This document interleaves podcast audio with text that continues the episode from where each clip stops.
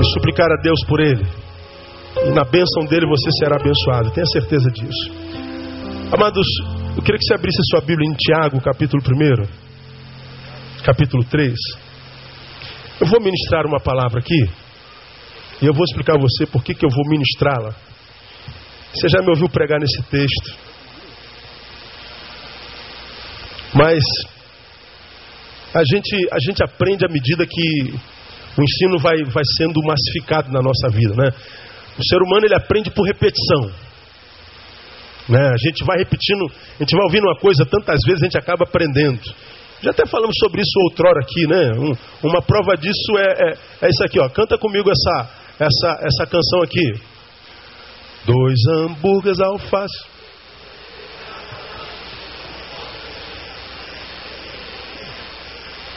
Vamos de novo, vamos lá. Dois.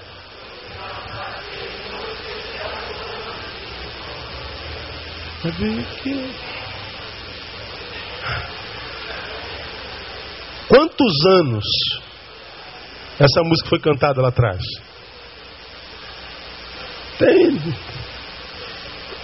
Tem décadas.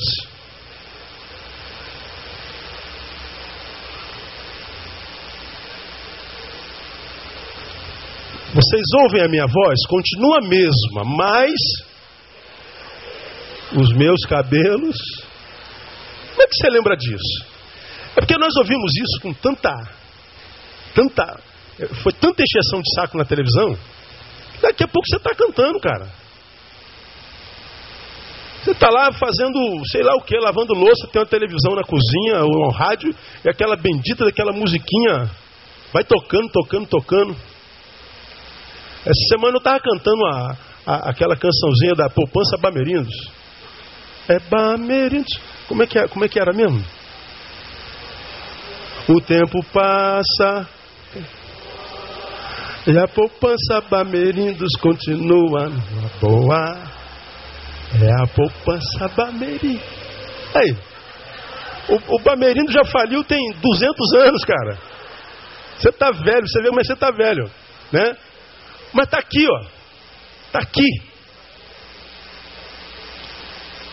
A gente não ouve isso há anos. Era uma casa muito engraçada.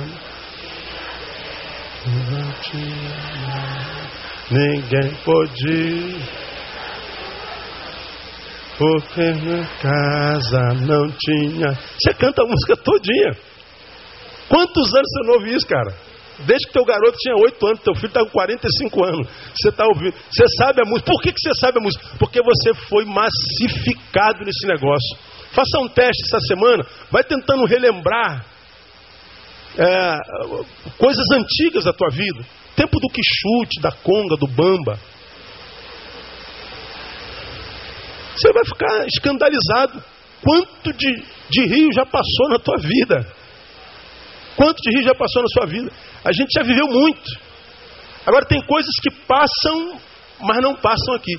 Porque são massificadas. Eu acho que a palavra de Deus também precisa ser assim. Esse ano, o Espírito Santo tem falado no meu coração. Eu quero que você traga palavras que você pregou há 15 anos atrás e ministre ao meu povo de novo. Eu tenho sermão para o ano inteiro, inéditos. Para todos os domingos e quartas-feiras da igreja eu tenho palavra até dezembro, novas. Mas o Espírito de Deus tem me incomodado nessas férias. Traga de novo a memória da minha igreja de palavras que eu ministrei há tantos anos atrás. Eu vou fazer isso de quando em vez, muitas vezes. Então se prepara para trazer à memória o que Deus ministrou. Essa palavra de hoje, eu vou ministrar a você e vou explicar por quê.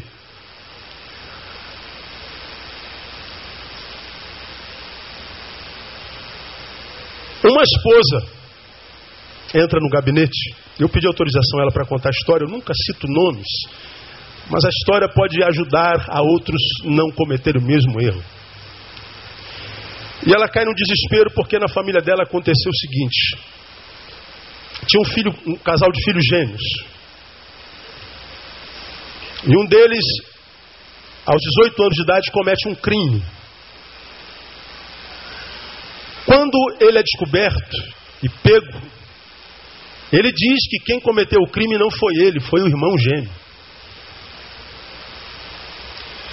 E o irmão gêmeo então é pego, e ele olha para o irmão que, que de fato cometeu o crime diz assim: Mano, foi eu que fiz isso? E o mano diz: Foi você que fez. E esse irmão não se defendeu para poupar o irmão que o acusara. Mas quando ele estava preso, ele pediu para ficar sós com o pai, com a mãe e disse: Mãe, não foi eu quem fiz isso, foi meu irmão. Pai e mãe não acreditaram nele. Se tivesse sido ele, ele nunca diria que foi você e você se defenderia na hora. Então, você já fez essa bobagem, então não entre numa de querer acusar o seu irmão. Assuma pelo menos seus erros. E esse menino insistiu, mãe, eu vou pagar pelo meu irmão. Mas eu não quero que eu seja punido por vocês. Apertem o meu irmão, que ele vai dizer a verdade. Os pais apertaram, o irmão continua afirmando: Foi meu irmão. Esse menino foi condenado a 12 anos de cadeia. Esse é o 11 ano de cadeia. Crime foi, foi, foi bárbaro. Nesse ano, o irmão criminoso que acusou o irmão sofre um acidente gravíssimo e vem a falecer. Só que antes de falecer, ele teve a oportunidade de chamar os pais no hospital e contar a verdade: mãe, pai, quem cometeu aquele crime não foi meu irmão, foi eu. A mãe, no leito do filho moribundo, desmaia pelo impacto da, da revelação, por uma simples razão. Durante todo o primeiro ano, o irmão que ficou preso tentava convencer os pais de que ele era inocente, porque ele queria a inocentação, pelo menos dos pais. E porque ele insistia nisso, os pais brigaram com ele e não foram visitar. Não visitaram seu filho durante nove anos. Nove. O verdadeiro criminoso falece e diz que o que está preso é inocente. E a mãe percebe que não visita o inocente do filho porque dele sentiu raiva, ficou decepcionada e descobriu que então o menino estava sendo acusado por dois crimes, sendo condenado duas vezes, pela lei e pelos pais. E a acusação dos pais e a punição dos pais foi muito pior do que a acusação da lei. Essa mãe cai em pranto. E ela liga para mim e me pede um, um, horário. Me conta o caso pelo telefone, eu atendo no, no dia seguinte. E ela num dilema, num desespero, numa culpa. Ela, ela, ela, se, se culpa fosse um demônio, ela estava com a legião. E essa culpa a, a estava corroendo, mas corroendo de tal forma que ela não tinha coragem de ir à, prisão para visitar o filho e pedir perdão. Eu aconselhei que ela fosse, vencesse esse demônio chamado culpa, que não é demônio coisa nenhuma, é um sentimento humano. Se fosse demônio era fácil, mas culpa não é demônio. E ela então, imagino, já deve ter ido lá hoje ou, ou vai no dia da visitação. Quando ela saiu, eu fiquei pensando, meu Deus, eu às vezes imagino que já vi tudo na vida, mas tem sempre uma história que nos, nos escandaliza. Primeiro, como é que uma mãe pode abandonar o filho numa cadeia nove anos? Segundo, por que não confrontar os filhos quando um insiste em dizer que o outro é o verdadeiro culpado? E por que, que ela não pega o que é culpado e acusa o outro de, de, de, de culpa? E confronta olhando olho no olho. Por que, ela não foi pelo menos tomada pela dúvida para se aprofundar um pouco mais para averiguar o caso? O fato é que hoje ela vive o, dos piores dilemas da sua vida. Na minha indagação com essa palavra que mostrou hoje em Tiago, tem a ver com o que causou, o que é o foco desse, dessa desgraça familiar. Aonde é que começou essa desgraça? Quem é capaz de dizer? Onde começou? Porque que, que essa desgraça familiar foi estabelecida? Porque o menino cometeu um crime? Foi ali que começou? Não. Se ele tivesse cometido o crime e assumido o crime, a família continuaria de pé, saudável. O que cometeu acusou o irmão. E quando ele acusa o irmão, o que, que ele está fazendo? Ele está mentindo. A desgraça começou numa mentira. A desgraça começou por causa do mau uso da língua.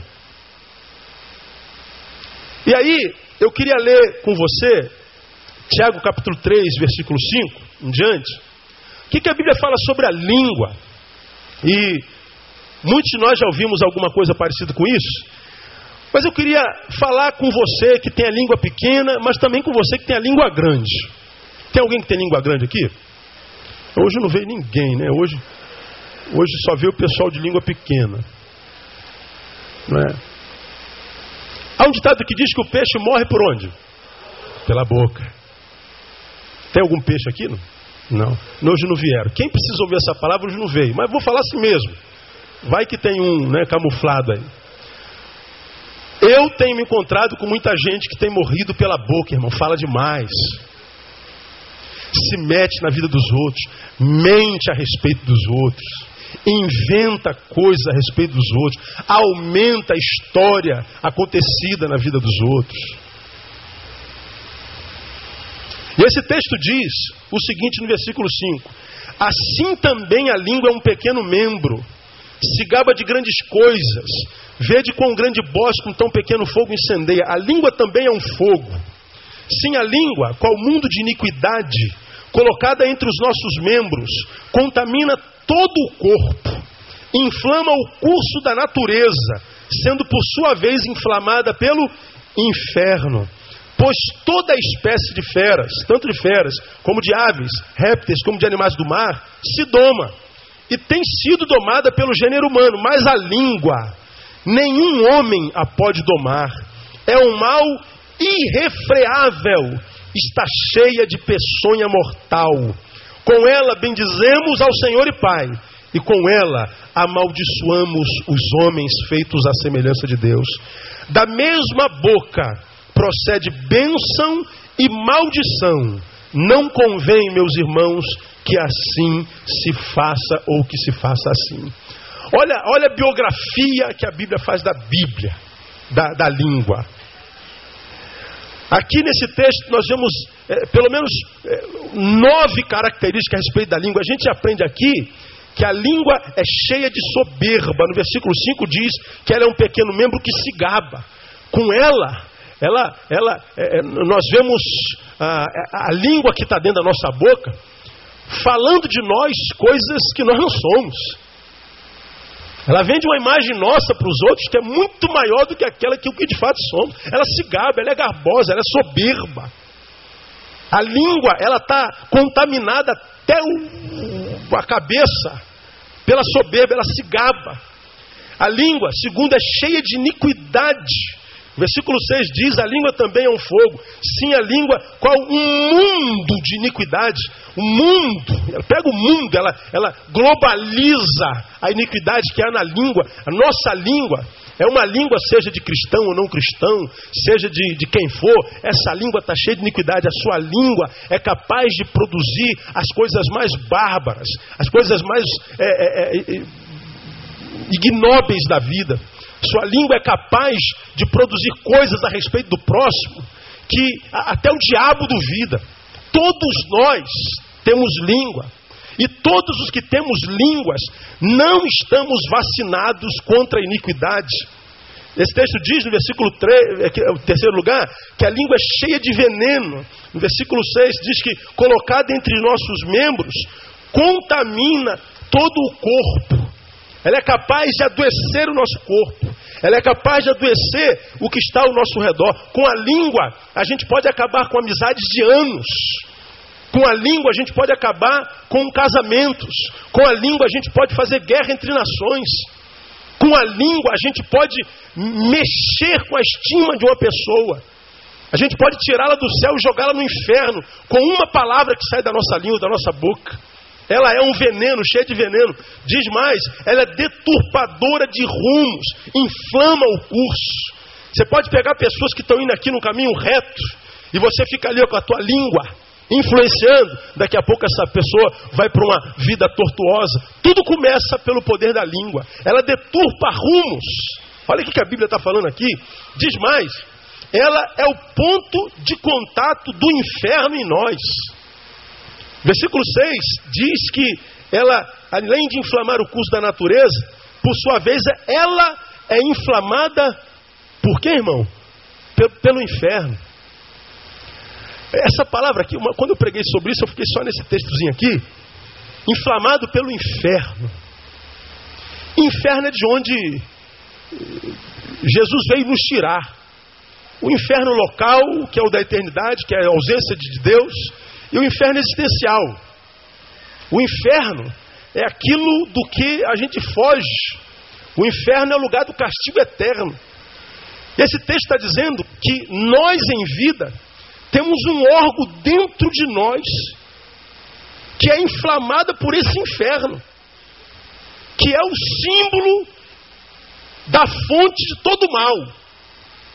Então, quando o diabo quer usar alguém, quando o diabo quer tocar na vida de alguém, o ponto de contato é a língua. Começa lá.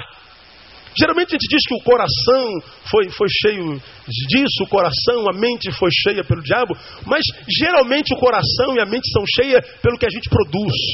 Esse texto diz que a língua é indomável, no versículo 8. Diz que ela é traiçoeira, cheia de peçonha. Diz que ela é cheia de hipocrisia. Ela mente. E diz que ela é terra de todos os espíritos. No versículo 10. Ela é um campo neutro. Da mesma boca Deus faz com que uma pessoa pronuncie bênção. E da mesma boca, o diabo faz com que essa pessoa pronuncie maldição. Ela é um terreno neutro. Ela é como a, as embaixadas dos países, né? Tem a embaixada dos Estados Unidos no centro da cidade. Naquele terreno onde está a embaixada, aquilo ali é Estados Unidos. Policial brasileiro não tem interferência naquele terreno, ali é Estados Unidos. Está dentro do território brasileiro. Mas ali dentro daquela embaixada, nenhum brasileiro pode entrar. Ali é Estados Unidos da América. Se um cidadão americano comete um crime no centro da cidade e corre para dentro da embaixada, a polícia brasileira não pode entrar na embaixada para prendê-lo porque não é terra brasileira, mesmo estando dentro das terras brasileiras. Esse texto diz que a língua é um órgão do corpo humano que não é do corpo humano, ele é território de todos os espíritos. Eu tenho, meus irmãos, com essa, com essa introdução, a intenção de, de mostrar a você o que, que você tem dentro da sua boca. Desde criancinha, quando a gente brigava e vê uma criança brigando com a outra, isso aconteceu lá na, na reunião do, do, do, Ministério de Família, na casa da irmã Alessandra. Tinha, tinha algumas crianças lá e duas pequenininhas estavam brincando na sala. Eu estava comendo um pastelzinho, tomando Coca-Cola. E elas estavam brincando, daqui a pouco uma pegou o brinquedinho da outra, a outra puxou o brinquedinho da outra, a outra pegou o brinquedinho. Aí uma, com raiva da outra, fez o que para a outra? Quem sabe?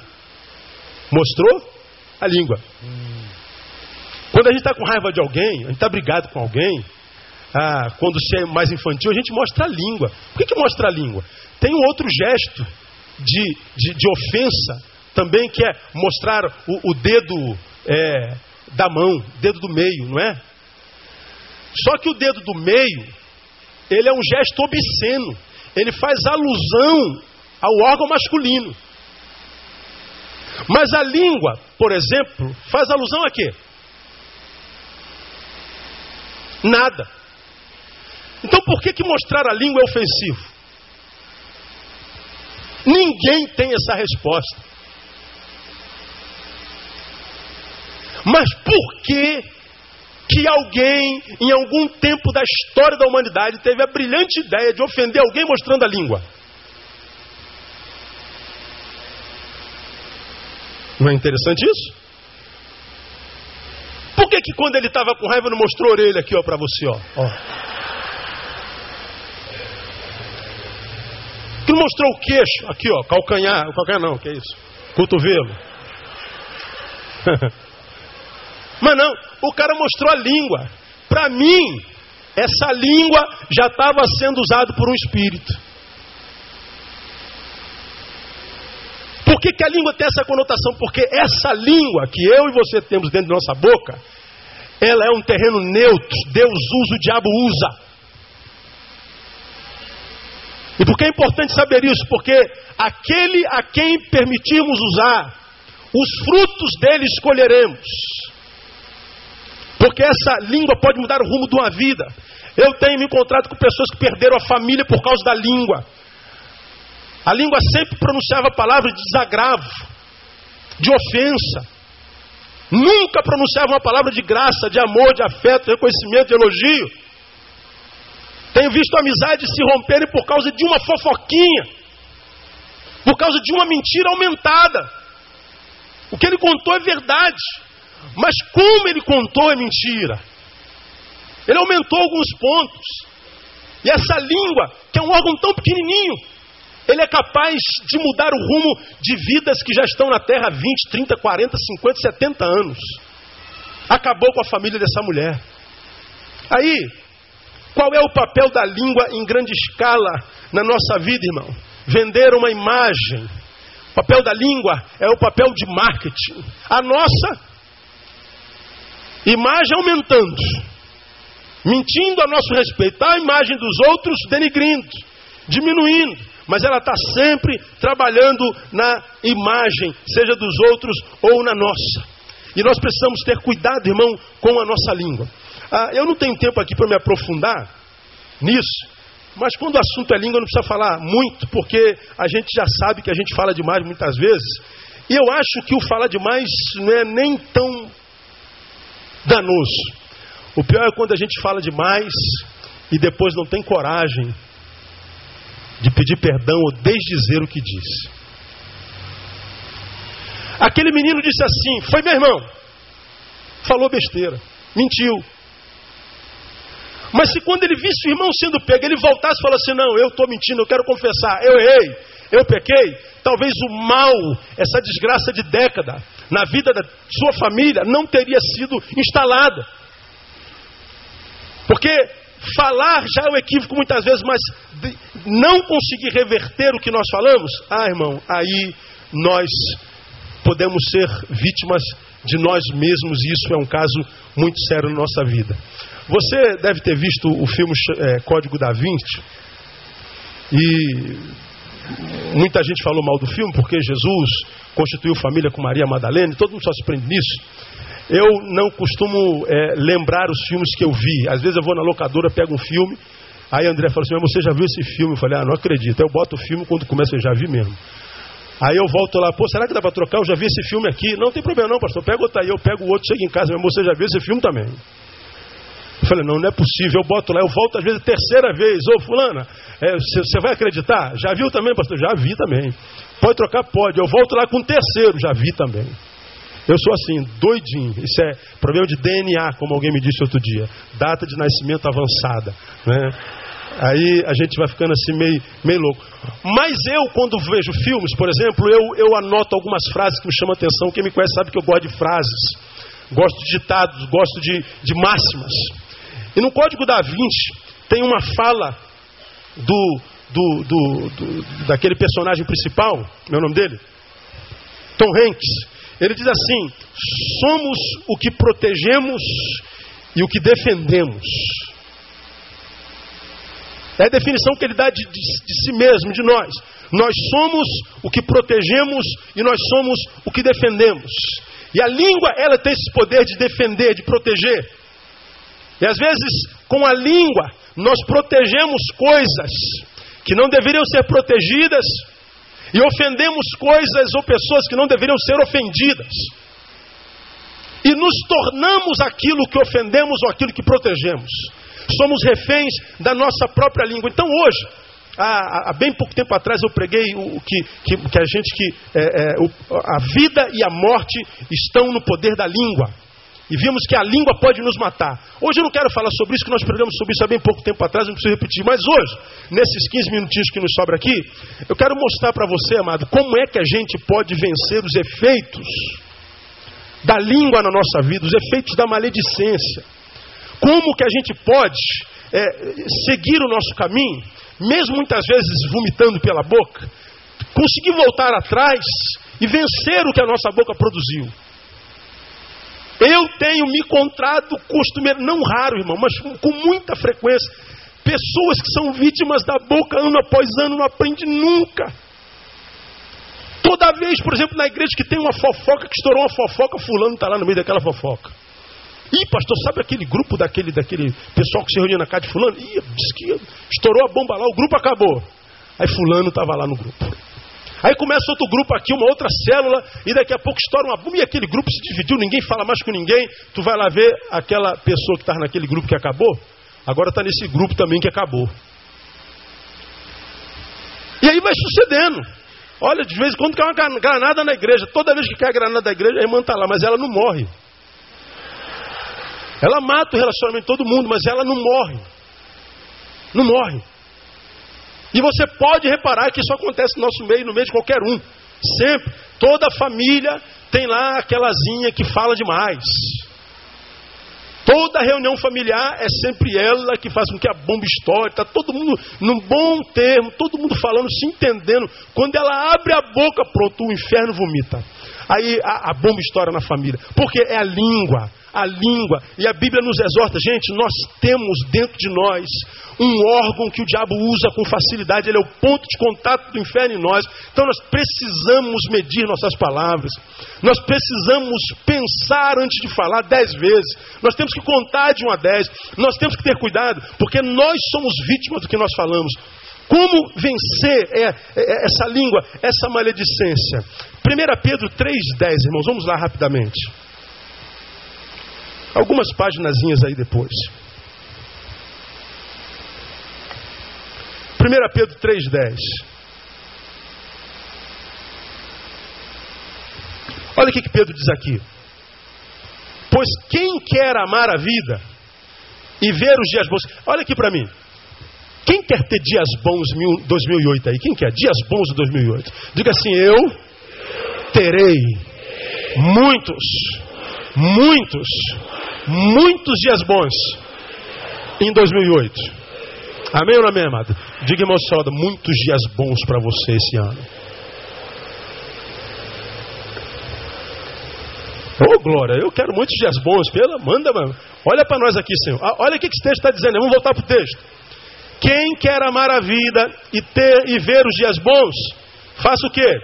Refreie a sua língua do mal e os seus lábios não falem engano. Olha o que, que a palavra de Deus está falando. Os seus dias terão a qualidade que a sua língua permitir. A qualidade dos teus dias dependem do que sai da sua boca. Se você quer ter uma vida cheia de amor, amar a vida, quer se apaixonar pela vida, porque a vida é uma bênção, uma dádiva de Deus, refreia a língua. De modo que ele está dizendo assim: se eu quero vencer os efeitos da língua em mim e da maledicência, primeiro, eu tenho que vencer a minha própria língua. Eu tenho que me tornar senhor da minha própria boca.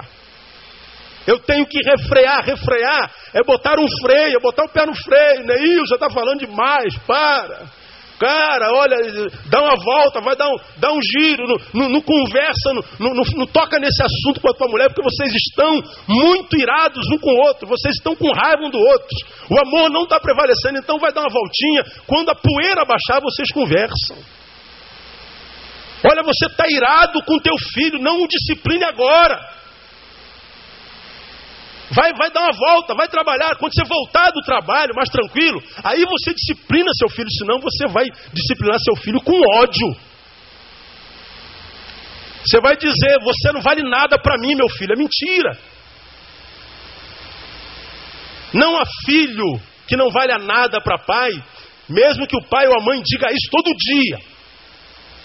Só que na raiva a gente vai dizendo um monte de asneira. Refreia a língua se você quer ver, dias bons. Como é que eu faço isso, pastor? Pastor, eu, quando o sangue vai subindo, pastor, o sangue de Jesus tem poder, o sangue vai subindo, pastor. Eu sou colérico, sabe, pastor? Ah, o sangue vai subindo, eu, eu, eu, eu, ah, pastor, não dá não, eu, eu não consigo, eu, eu boto para quebrar. Pois é, o sangue vai subindo, o sangue vai fervendo, o demônio vai tomando conta de você, e você está vendo que o pé está mais quente, daqui a pouco o fogo está subindo para a canela, já subiu para o joelho, e você, ao invés de pular dentro d'água para esfriar tudo, não, você não. Ah, não, agora vai pegar. Agora vocês vão ter que me ouvir. Agora você vai ter que. Aí você vomita para ferir os outros, não sabe que o ferido vai ser você. Suas palavras são sementes que você lança na terra da vida. E essas sementes vão brotar e você vai comer dos seus frutos dias bons tem a ver com aquilo que sai da minha boca. E como é que eu venço? Como é que eu refreio minha língua? Primeiro, admita que a sua língua tem sido má.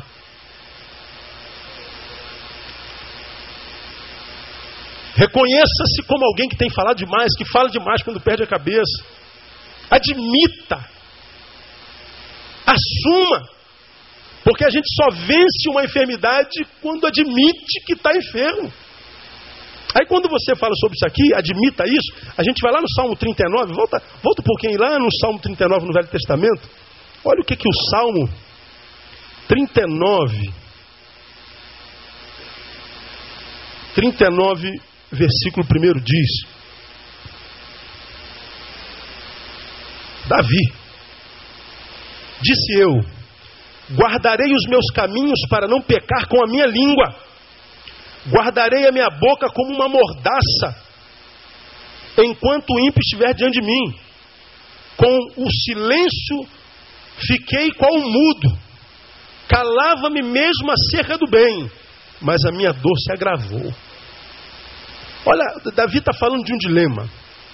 Primeiro ele diz: Guardarei os meus caminhos para não pecar com a minha língua. O que, ele está dizendo aqui? No caminho, se a gente não andar certo, se a gente se relacionar errado, se a gente tomar posturas e atitudes equivocadas na vida, nós vamos ser obrigados a falar, nos defendemos, a requerer. Defender, e a gente vai acabar falando bobagem. Aí ele está falando: Eu vou cuidar dos meus caminhos, guardarei a minha boca com uma mordaça enquanto o ímpio estiver diante de mim. Olha que coisa interessante, o cara é ímpio, teu inimigo ele está aqui te, te, te, te, te catucando, você é uma onça, ele está catucando com vara curta.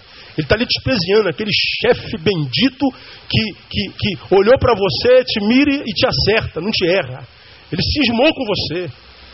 Porque que ele não gosta de você, você não sabe, você não fez nada. É aquele vizinho, cara, que coloca a caixa de som em cima do muro virado para tua casa. É aquele que toda manhã leva o cachorrinho para fazer cocô e faz cocô na tua calçada. E, essas perseguições baratas e gratuitas que acontecem na vida. Que a gente não sabe porquê, meu Deus, me mira e me erra. Parece que eu acordei com urucubaca, todo dia tem alguém me perseguindo. Aí esses ímpios são um, um, um, uma artimanha para que a tua língua pronuncie palavras de maldição que vão voltar contra você. Ele está falando assim: enquanto o ímpio estiver diante de mim, eu vou botar um guarda na minha boca, porque os ímpios fazem a gente emprestar a boca para o diabo. Então esse texto é como é que eu venço a minha língua? Admita que a tua língua é má e bota um guarda na tua boca. Segundo, mude a cultura da tua boca. Muda a cultura, irmão. Como é que tem pessoas que falam palavrões, por exemplo, linguagem agressivas, chulas, obscenas, sem perceber. Sem perceber. Tem pessoas que a gente não consegue conversar 10 minutos porque em cada 10 palavras, 11 é palavrão. É cultura. É o modus vivendi dele, acostumou. E se falar que é palavrão, ele não admite. Aí, é, a Bíblia nos, nos mostra, estou terminando, irmão que a gente precisa aprender algumas coisas a respeito da língua. É, algumas eu quero ler com você. Veja, passa um pouquinho os Salmos, vamos a Provérbios. Provérbios 13. Eu vou achando e vou lendo, tá bom? 13, 3. Olha que coisa interessante. O que guarda a sua boca preserva a sua vida. Mas o que muito abre os seus lábios traz sobre si o que? Ruína. Quem muito abre os seus lábios traz para si ruína.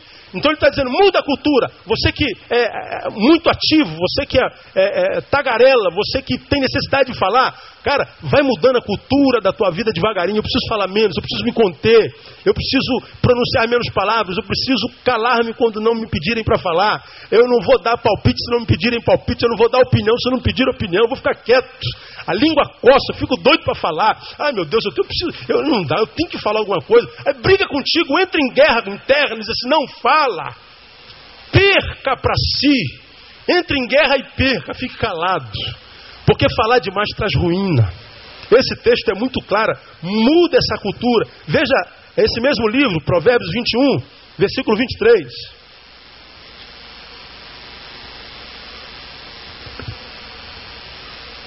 O que guarda a sua boca e a sua língua, guarda das angústias o quê? Sua alma. Sabe o que ele está dizendo? A língua, ela pode trazer ruína para o meu dia a dia, para a minha vida objetiva, mas a língua pode trazer angústia para a minha alma, mexer com as minhas emoções, me adoecer. A minha língua pode adoecer alguém, adoecendo alguém me adoece. Língua tem poder de tocar na alma. E esse é um poder que nem o diabo tem. Aquele que é nascido de Deus. Que, que diz o versículo? O maligno não o toca. Também, Senhor, Jó é abençoado em tudo que faz, toca em tudo que ele tem para ver se ele não te nega. Deus diz assim: toca em tudo que ele tem, só não toca nele, ou seja, na sua alma. O diabo tocou em tudo, na sua saúde, na sua família, nos seus bens, em tudo, só não tocou na alma. O diabo não tem esse poder. Mas esse texto diz que a língua tem o poder de mexer com a nossa alma, de gerar angústia e adoecer-nos psicologicamente, emocionalmente, espiritualmente. E às vezes dores e angústias e enfermidades que vão morrer conosco. Precisamos mudar a cultura da nossa boca. Veja Salmo 141.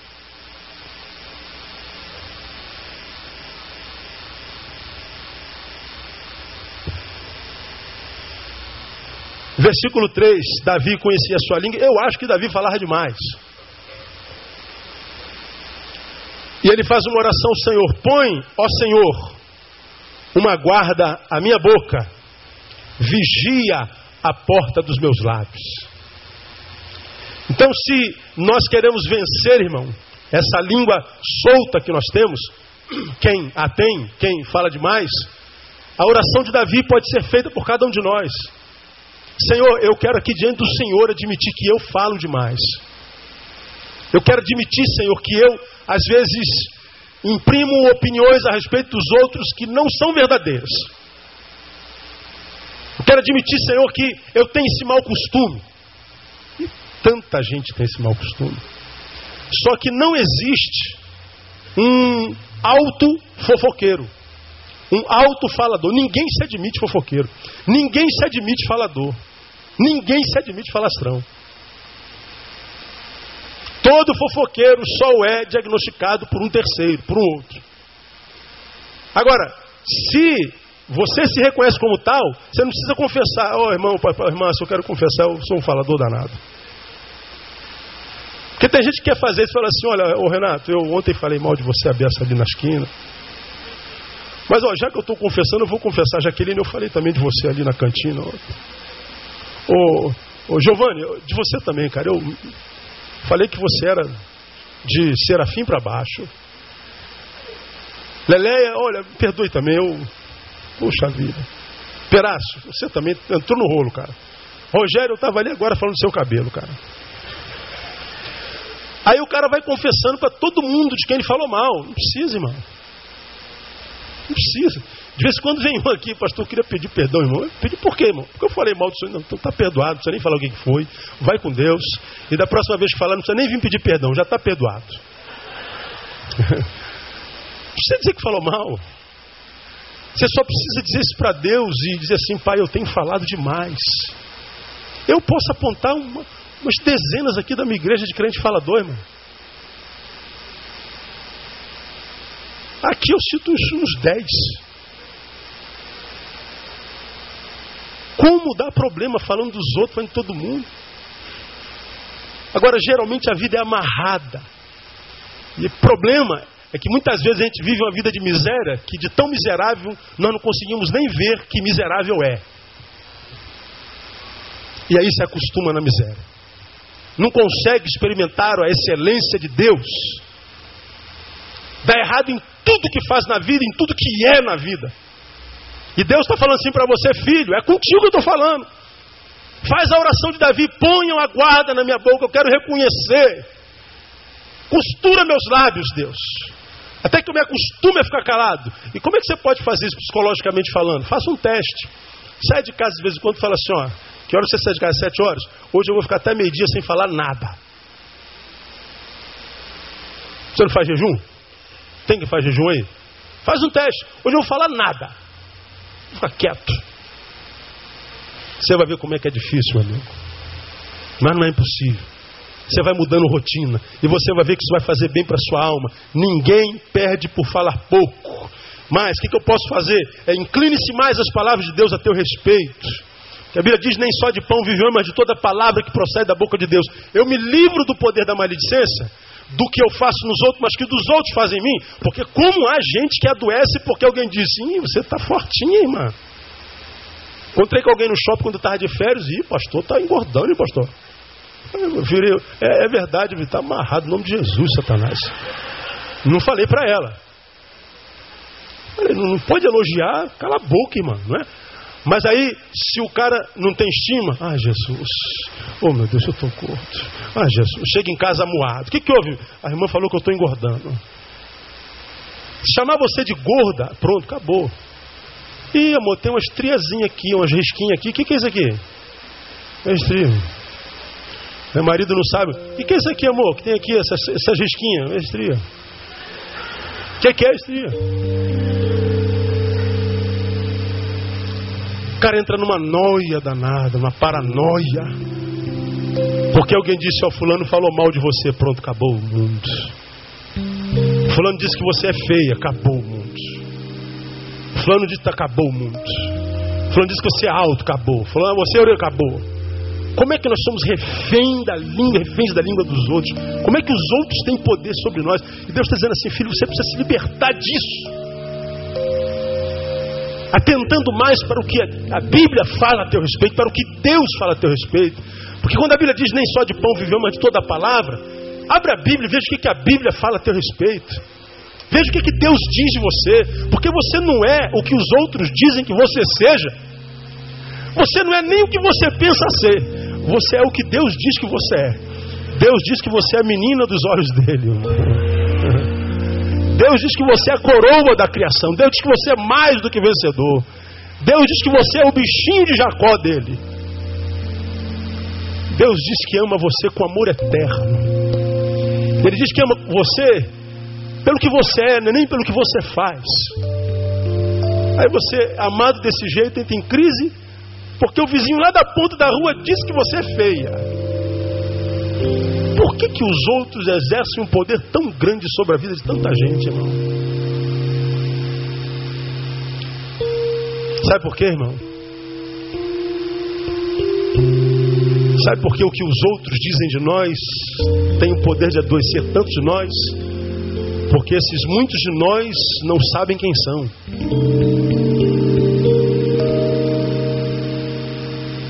Não estão fincados naquilo que são na palavra. E aí atenta muito mais para que o que os homens dizem, mesmo que seja mentira, do que para aquilo que Deus diz, mesmo sabendo que é verdade. Eu termino. Descreia. Descreia da visão apaixonada que te faz ver os homens como perfeitos. Não são. Ele diz que a gente tem que ser prudente como serpente. Todos nós somos capazes de machucar alguém, de ofender alguém. O ser mais amado da tua alma, teu pai, tua mãe, teu marido, teu filho, podem decepcionar você profundamente. De modo que se eu, que eu, se eu sei disso, por que, que a gente tem tanta dificuldade de perdoar quem nos ofendeu?